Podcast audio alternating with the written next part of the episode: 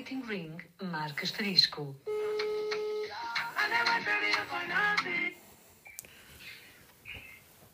Estou sim? Sim, boa tarde. Sim, sim, boa tarde. Era aqui do rapaz amplificador, ligámos há bocadinho. Sim, sim. Pronto. eh, portanto, recapitulando, estava-me a dizer que queria então comprar um amplificador, não é? Sim, sim. Eh, mas pode então passar na quarta-feira para levar o, o amplificador? Sim, sim. Pronto, então podemos marcar um local lá na zona do Porto e depois passa por lá e, e levanta e paga sem problema.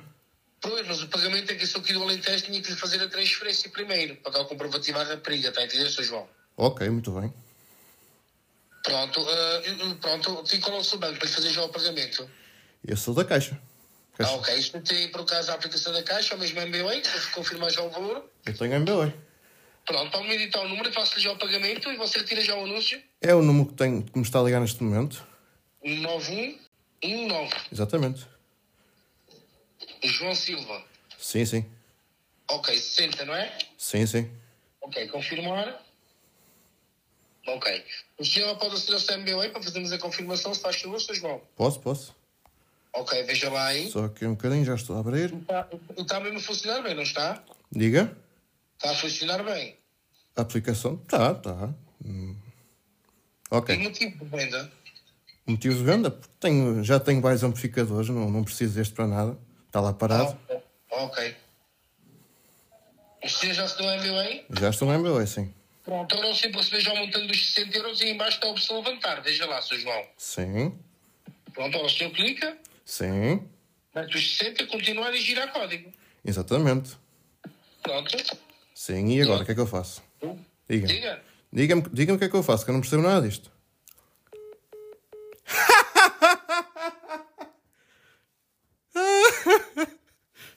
assim é rápido, caralho. Continuando.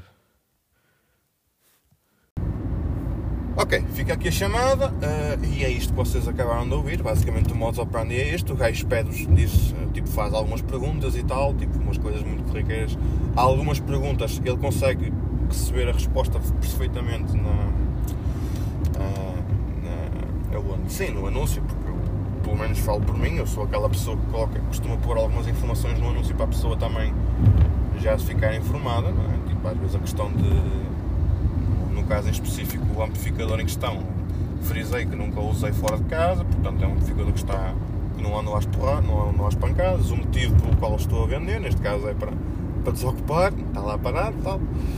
E as pessoas começam a perguntar, ah, porquê é que está a vender? E depois começam a fazer tipo perguntas que estão lá na coisa, estás a ver? E depois é sempre aquela desculpa de, ah, eu estou, eh, no- neste caso até foi no Alentejo, há pessoas que já me disseram que, ok, sou do Porto, sou, não sei o quê.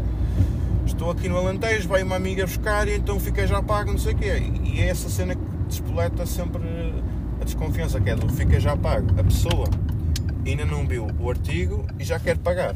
Claro que para alguém que precisa do dinheiro acaba por ser uma coisa até vantajosa, não é? Porque a malta que por necessidade precisa de vender as coisas. E então, ao ter alguém que se disponibiliza para fazer o pronto pagamento antes de levantarem eh, o item, acaba por ser um, um e as pessoas às vezes nem se apercebem naquilo que estão a fazer. E, o que é, mu- e é muito isso que acontece neste, neste tipo de, de burlas, que é a pessoa é ludibriada, pronto, é enganada, é levada a fazer este tipo de coisas precisamente porque, porque há. Porque a pessoa do outro lado dá o aspecto de ser uma pessoa simpática. Para quem estava atento aqui há uns tempos também me aconteceu o mesmo e eu cheguei na altura a comentar isso aqui em alguns num, pod, num episódio deste podcast e aquilo que acontece é que de facto as pessoas do outro lado da linha são muito simpáticas, começam a tatatá por, se neste no meu caso o Sr. João Silva, como está, passou bem, está a ter um bom domingo, adiante. Mas a partir do momento em que tu começas a não colaborar, pronto, aí já te tratam pela porta da rua. E isto é que me deixa um bocado, tipo, um gajo percebe-se mesmo que há essa faceta das pessoas. ok? Qualquer das formas, eh, foi aquele final que vocês ouviram, até esta risada assim um bocadinho à Joker, como já ouvi malta, neste caso o José Lopes, que parece que está um bocado chateado comigo, não percebi muito bem porquê, mas um gajo, eu como tenho um coração de ouro, sou tão bom moço, é ter pescoço.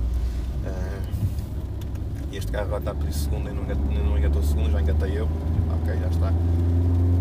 É isto, basicamente aquilo que eu vos tenho para dizer. Tipo, se por acaso colocarem alguma coisa à venda no LX, desconfiem quando se receberem logo uma chamada de, imediato. Está bem? Não vos vou cansar mais, é o episódio que eu tenho para esta semana. Uh, irei gravar mais um bocadinho outra vez daqui a uns tempos, está bem? E portem-se bem. Tchau. E só vou desligar quando fizer esta curva. E já fiz a curva. Ok. Ó oh, senhor guarda, não leva mal.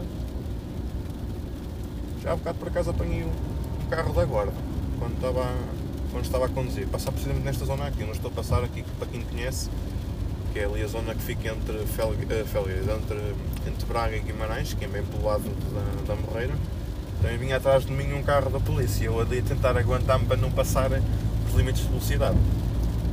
E é curioso que eu vinha ouvir o podcast do José Silva, que ele vinha a falar sobre o livro do, do Guilherme, eh, do Guilherme, não esqueci, é o Guilherme, o, o marido da Rita da Nova, precisamente, em que ele, o José Silva defende que ele é negacionista dos limites de velocidade.